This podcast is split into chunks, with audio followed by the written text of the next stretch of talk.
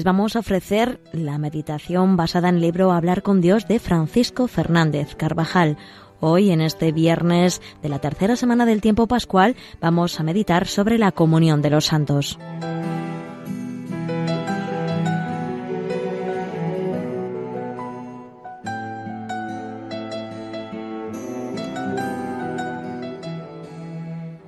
San Pablo hace referencia en sus escritos al hecho fundamental de su vida que leemos en la primera lectura de la misa de hoy. Quedaría grabado para siempre en su alma. Cuando estaba de camino, sucedió que al acercarse a Damasco se vio rodeado de una luz del cielo, y al caer a tierra oyó una voz que decía, Saulo, ¿por qué me persigues? Él contestó, ¿quién eres, Señor? Y él, Yo soy Jesús, a quien tú persigues. En esta primera revelación, Jesús se muestra personal e íntimamente unido a sus discípulos, a quienes Pablo perseguía. Más tarde, en la doctrina del cuerpo místico de Cristo, uno de los temas centrales de su predicación, mostrará esta unión profunda de los cristianos entre sí por estar unidos a la cabeza, Cristo. Si padece un miembro, todos los miembros padecen con él, y si un miembro es honrado, todos los otros a una se gozan. Esta fe inquebrantable en la unión de los fieles entre sí llevaba al apóstol a pedir oraciones a los primeros cristianos de Roma, a quienes aún no conocía personalmente, para salir bien librado de los incrédulos que iba a encontrar en Judea. Se sentía muy unido a sus hermanos en la fe, a quienes llamaba santos en sus cartas.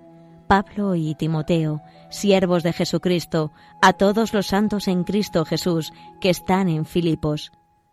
Desde los primeros tiempos de la Iglesia, los cristianos, al rezar el símbolo apostólico, han profesado como una de las principales verdades de la fe.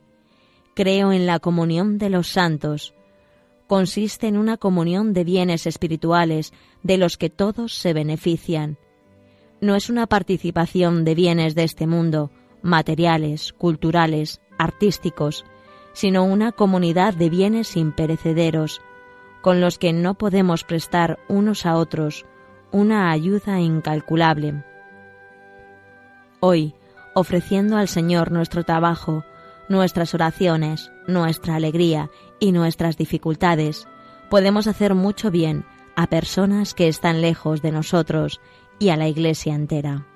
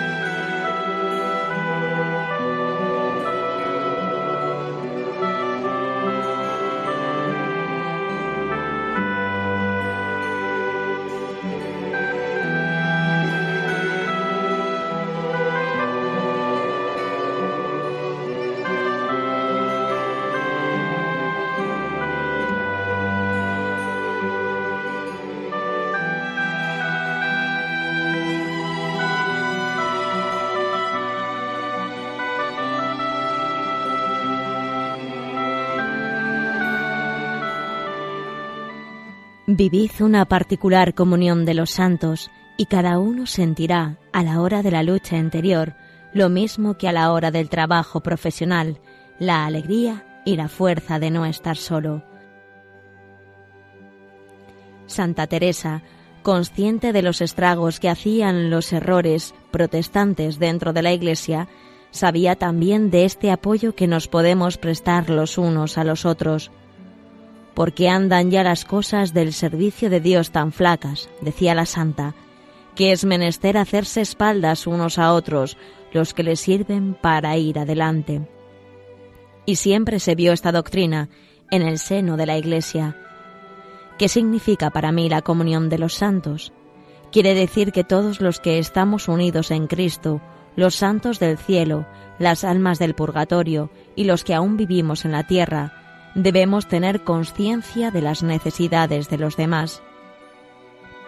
Los santos del cielo deben amar las almas que Jesús ama, y el amor que tienen por las almas del purgatorio y las de la tierra no es un amor pasivo. Los santos anhelan ayudar a esas almas en su caminar hacia la gloria, cuyo valor infinito son capaces de apreciar ahora como no podían antes.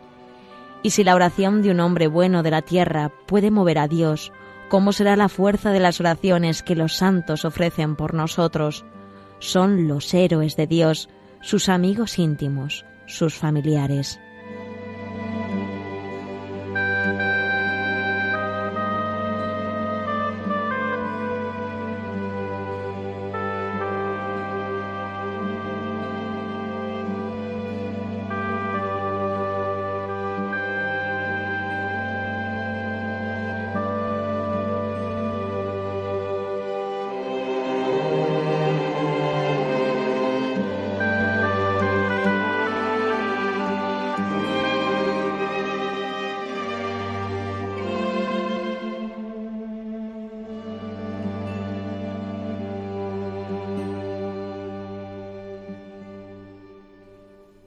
La comunión de los santos se extiende hasta los cristianos más abandonados, por más solos que se encuentren.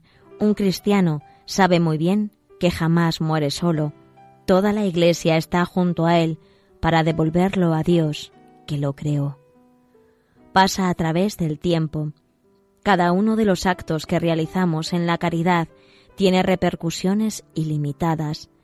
En el último día, nos será dado el comprender las resonancias incalculables que han podido tener en la historia del mundo las palabras o las acciones o las instituciones de un santo y también las nuestras.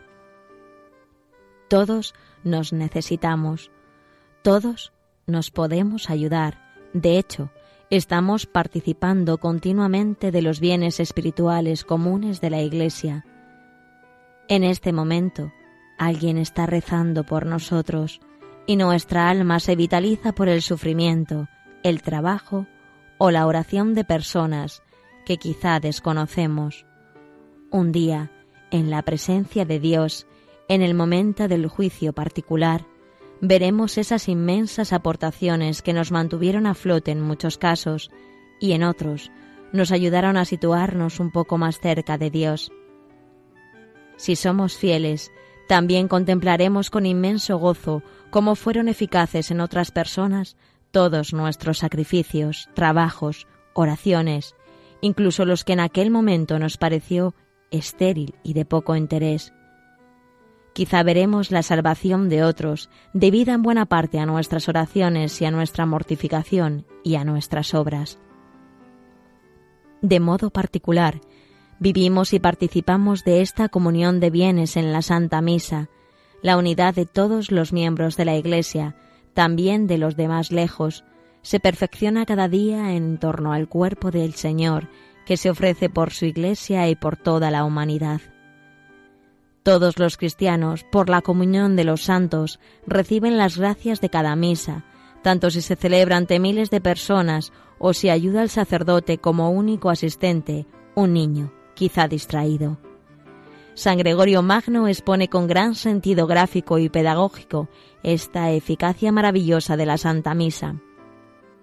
Me parece, dice el Santo Doctor en sus homilías, que muchos de vosotros sabéis el hecho que os voy a recordar, Se cuenta que no ha mucho tiempo sucedió que cierto hombre fue hecho prisionero por sus enemigos y conducido a un punto lejano de su patria. Y como estuviese allí mucho tiempo, y su mujer no le viera venir de la cautividad, le juzgó muerto. Y como tal ofrecía por él sacrificios todas las semanas. Y cuántas veces su mujer ofrecía sacrificios por la absolución de su alma, otras tantas se le desataban las cadenas de su cautiverio. Vuelto más tarde a su pueblo, refirió con admiración a su mujer cómo las cadenas que le sujetaban en su calabozo se desataban por sí solas en determinados días de cada semana. Considerando su mujer los días y horas en que esto sucediera, reconoció que quedaba libre cuando era ofrecido por su alma el santo sacrificio. Según ella pudo recordar, muchas cadenas se nos rompen cada día gracias a las oraciones de otros.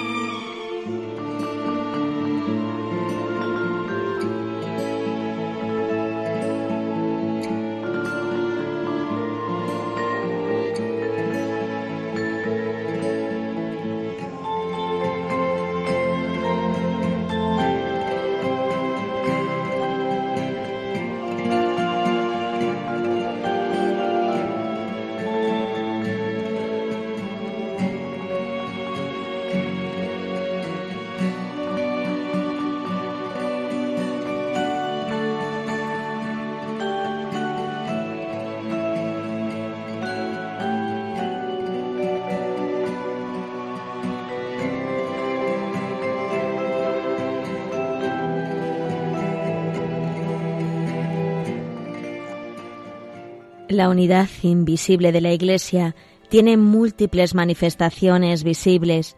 Momentos privilegiados de esta unidad tiene lugar en el sacramento que recibe precisamente el nombre de comunión, en ese augusto sacrificio que es uno en toda la tierra.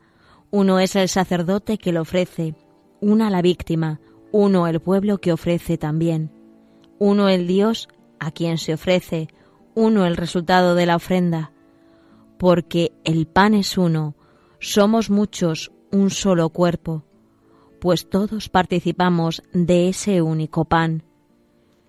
Lo mismo que este pan era ayer todavía un puñado de granos sueltos, así los cristianos, en la medida de su unión con Cristo, se funden en un solo cuerpo, aunque provengan de lugares y condiciones bien diversas. Este sacramento, el pan eucarístico, afirma el Concilio Vaticano II, se representa y se reproduce la unidad de los fieles. Es el sacramento de la caridad que reclama la unión entre los hermanos. Es también verdad de fe que esta comunicación de bienes espirituales existe entre los fieles que constituyen la Iglesia triunfante, purgante y militante.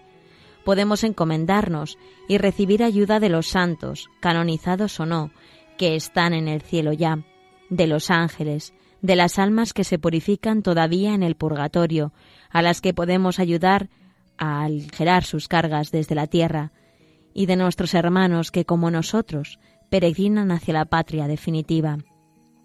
Cuando cumplimos el piadoso deber de rezar y ofrecer sufragios por los difuntos, hemos de tener especialmente en cuenta a aquellos con los que mantuvimos en la tierra unos vínculos más fuertes, padres, hermanos, amigos.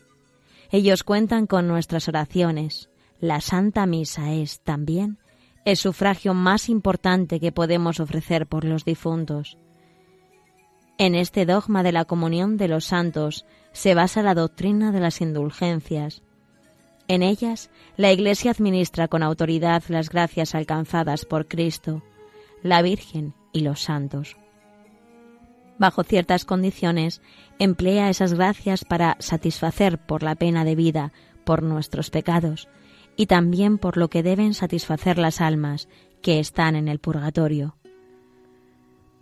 La doctrina acerca de este intercambio de bienes espirituales debe ser para nosotros un gran estímulo para cumplir con fidelidad nuestros deberes, para ofrecer a Dios todas las obras y orar con devoción, sabiendo que todos los trabajos, enfermedades, contrariedades y oraciones constituyen una ayuda formidable para los demás Nada de lo que hagamos con rectitud de intención se pierde. Si viviéramos mejor esta realidad de nuestra fe, nuestra vida estaría llena de frutos.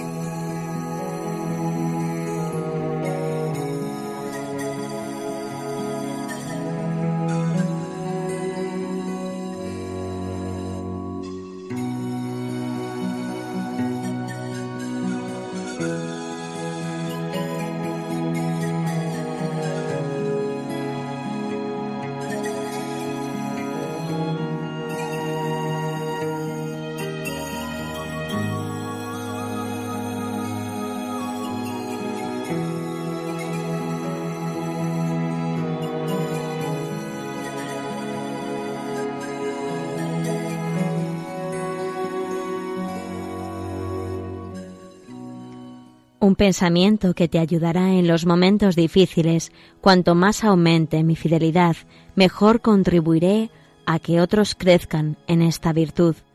Y resulta tan atrayente sentirnos sostenidos unos por otros.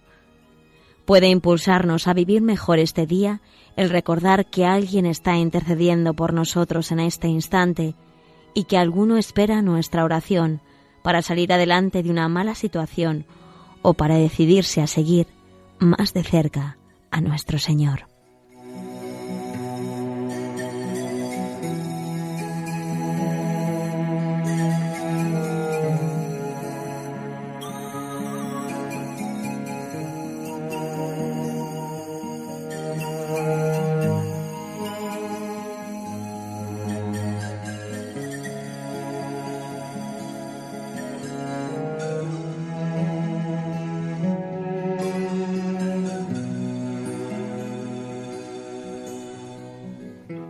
Finalizamos así la meditación para el día de hoy, en este viernes de la tercera semana del tiempo de Pascua, sobre la comunión de los santos.